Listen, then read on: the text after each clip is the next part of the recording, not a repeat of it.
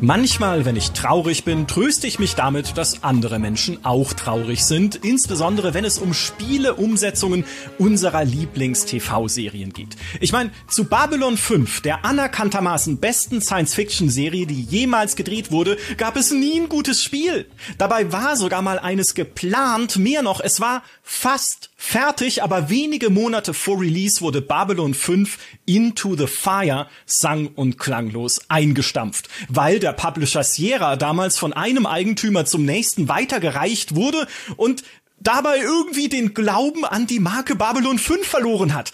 Oh, 1999 war das und ja, es schmerzt bis heute. Okay, immerhin gab es Mods wie The Babylon Project für Free Space 2, denn so ist es doch. Wenn man kein offizielles Spiel bekommt, dann muss es eben die Modding-Community richten. Und so geht es ja auch noch anderen Leuten, zum Beispiel den Fans von Game of Thrones. Ich meine, das Telltale Adventure war jetzt nicht gerade eine Sternstunde und das Rollenspiel von Cyanide, okay, das hatte gute Ansätze, aber der große Wurf war es jetzt auch nicht. Warum es auch diesmal die Modding-Community richtet, berichtet jetzt der dreieugige Rabe der GameStar-Redaktion, denn ihm entgeht nichts in der Welt von Westeros. Ich sage Valar Morgulis, Alexander, Erster des Hauses Bernhard. Was spielst du so? Valar Doherdes, Micha, äh, ich spiele die A Game of Thrones Mod für Crusader Kings 3. Ah, ja, was auch sonst, ne? Ich meine, das ist ja der Mod-Klassiker, wenn es um äh, Game of Thrones geht. Ne? Aber allerdings in der Version für Crusader Kings 2, da war das ja damals äh, mit quasi fast schon zum Release, nur drei Monate nach Release von Crusader Kings 2 kam schon diese Game of Thrones Mod raus, weil auch zusammen kam, was zusammengehörte. Ne, so ein Crusader Kings 2 war ja schon immer der Game of Thrones Simulator, mehr oder weniger. Jetzt gibt es diese Mod aber auch für Crusader Kings 3. Was ist denn da äh, neu und anders und besser? Äh, kurz gefasst würde ich sagen, alles, überall ein bisschen.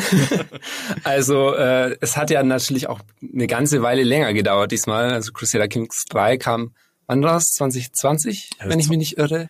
Äh, Oder ja, vor, ja, neulich halt. Auf jeden ne? Fall. Ja, ich ja. so irgendwas. Ne? neulich. Also, ähm, ja, und, und da wurde ja, als das äh, Spiel rauskam, wurde direkt angekündigt, ja, okay, auch hier gibt's wieder diesen Mod.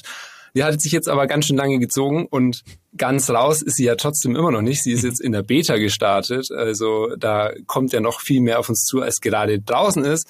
Aber das, was gerade schon draußen ist, ist eine Menge. Es ist so viel hinzugefügt worden, was an kleinen Details angeht. Ne? Wenn man über die Karte geht, dann sieht man die einzelnen Städte, so wie sie auch in den Büchern beschrieben wurden und mhm. alle Figuren wurden neu modelliert und es ist ja einfach ein neues Spiel wie Crusader Kings 3 ein neues Spiel für Crusader Kings 2 ist. Ja, bist du äh, bist du tief drin eigentlich in dieser Game of Thrones Lore? Also ist, und sind da auch viele Dinge, die sie daraus übernommen haben, dann im Spiel wiederzuerkennen? Ich bin äh, schon relativ tief drin, würde ich sagen. Also ich, ich will jetzt nicht irgendwie sagen, ich kenne alles und jeden in Game of Thrones, aber wenn es ein äh, fiktionales Universum gibt, in dem ich mich auskenne, dann ist es wahrscheinlich Game of Thrones. Mhm. Äh, ich habe die Bücher gelesen, ich habe die Serien mehrmals geguckt, ich habe mir etliche Fanfictions und äh, Theorienvideos angeguckt und so weiter und so fort.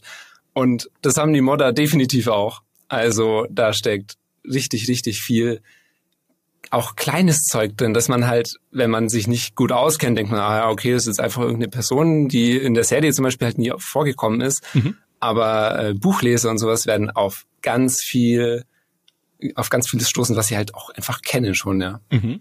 In welcher Form denn? Also gibt es, gibt es da äh, logischerweise halt Events, die kennt man ja aus Crusader Kings 3. Haben Sie da auch eigene dann eingebaut oder sogar so kleine Storylines dann für bestimmte Figuren oder Fraktionen oder was da alles drin steckt? Das kommt darauf an, welche Einstellungen man hat. Also es gibt momentan nur eine Zeitlinie, die beginnt ungefähr bei Roberts Rebellion, beziehungsweise es gibt äh, mehrere Zeitlinien, aber die spielen alle also entweder kurz vor oder kurz nach Roberts Rebellion. Also mhm. was sind das 80, äh, Schwachsinn, 20, 20 Jahre vor äh, Game of Thrones ungefähr. Und da kommt es darauf an, ob man die Einstellung hat, dass es historisch gespielt wird oder semi-historisch oder völlig frei. Also das mhm. kann man einstellen. Wenn man sagt, ich möchte historisch spielen, dann passieren gewisse Ereignisse wahrscheinlicher. Also dann ist es relativ wahrscheinlich, dass Lyanna Stark, die Schwester von Eddard, beim, bei der Roberts Rebellion stirbt am Ende und dass äh, Robert den Thron erobert und solche Sachen, die passieren dann einfach wahrscheinlicher. Wenn man semi-historisch macht, dann passieren halt auch andere Sachen mal äh, und wenn man halt komplett frei macht, dann passiert völlig wirres Zeug. Also auf, auf coole Art und Weise, wo man sich denkt, also das wäre ja völlig undenkbar eigentlich in der Welt. Mhm. Aber dadurch entstehen auch total lustige, coole Sachen. Also ja.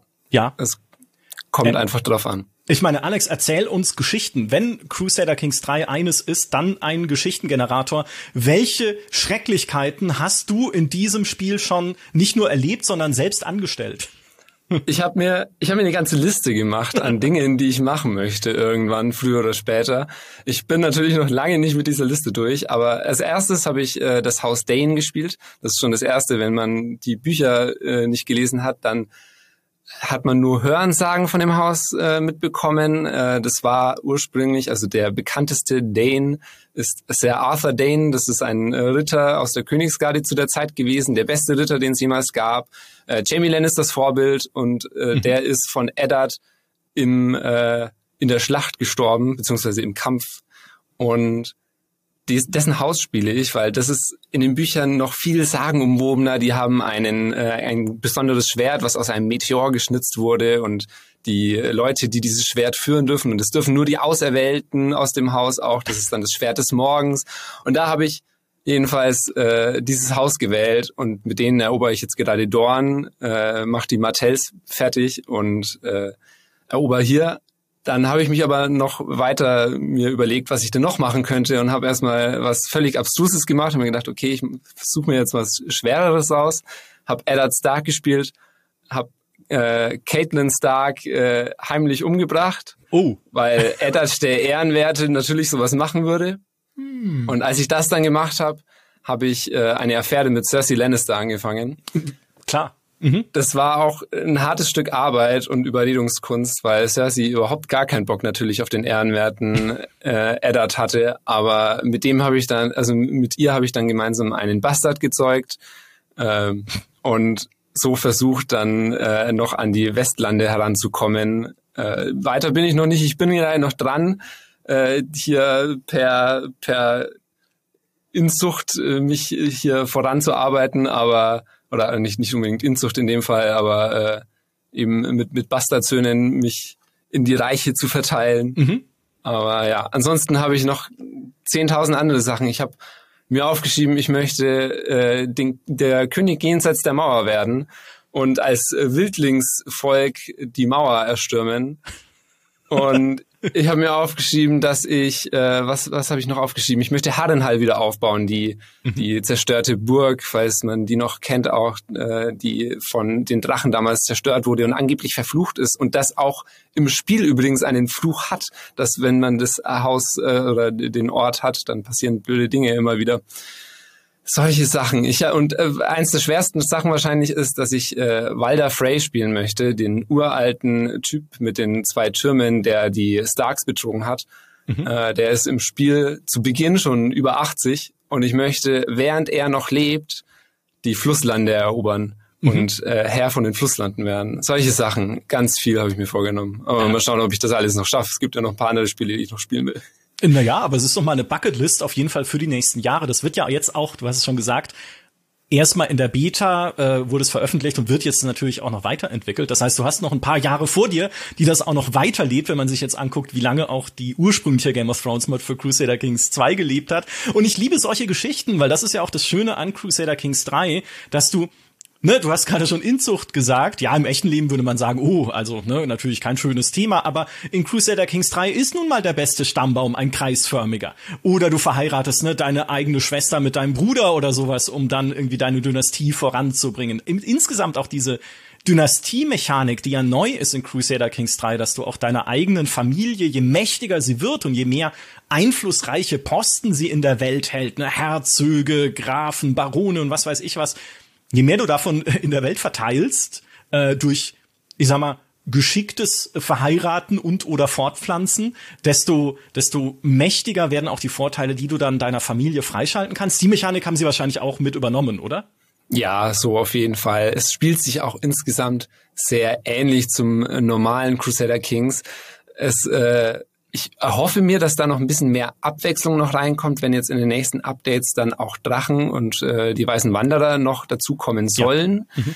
Äh, wenn dann einfach ein bisschen Fantasy-Elemente noch mit rein mit drin sind, aber sonst spielt sich halt relativ ähnlich. Es gibt so ein paar Sachen, die natürlich noch ein bisschen äh, verändert wurden. So der religiöse Ansatz, also es gibt natürlich auch wieder verschiedene Religionen, den die nordischen äh, Götter und, und oder die Nordgötter und die Sieben und Rolor und solche Sachen. Und da kann man dann auch auswählen, wenn man zum Beispiel äh, zu den Sieben betet, äh, welchem Gott man quasi besondere Aufmerksamkeit widmen möchte. Mhm. Und dadurch bekommt man auch wieder Perks. Also solche Sachen sind schon auch besonders, aber es spielt sich trotzdem relativ ähnlich wie Crusader Kings 3 einfach. Okay. Ja, aber das ist ja eher ein, ein zumindest was diese ganzen Mechanismen ist, angeht, ein totales Gütesiegel. Ist, ist absolut ist, nicht nichts Negatives, nein. Ist der Religionseditor drin? Kann ich, kann ich eine eigene Religion gründen mit rituellem Kannibalismus und mir zum Ziel setzen, die Lannisters zu essen? Oh, das ist eine gute Frage.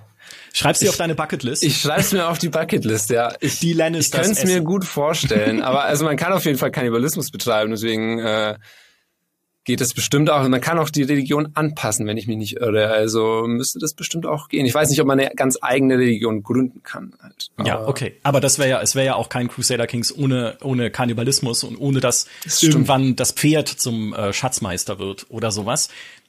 Was brauche ich denn, um das spielen zu können jetzt, diese Mod? Brauche ich die DLCs für Crusader Kings 3 oder geht's auch so? eigentlich äh, braucht man nur das Hauptspiel. Mhm. Ich, ich habe auch nur das Hauptspiel. Ich habe äh, ich spiele über den Game Pass äh, und da funktioniert es genauso gut.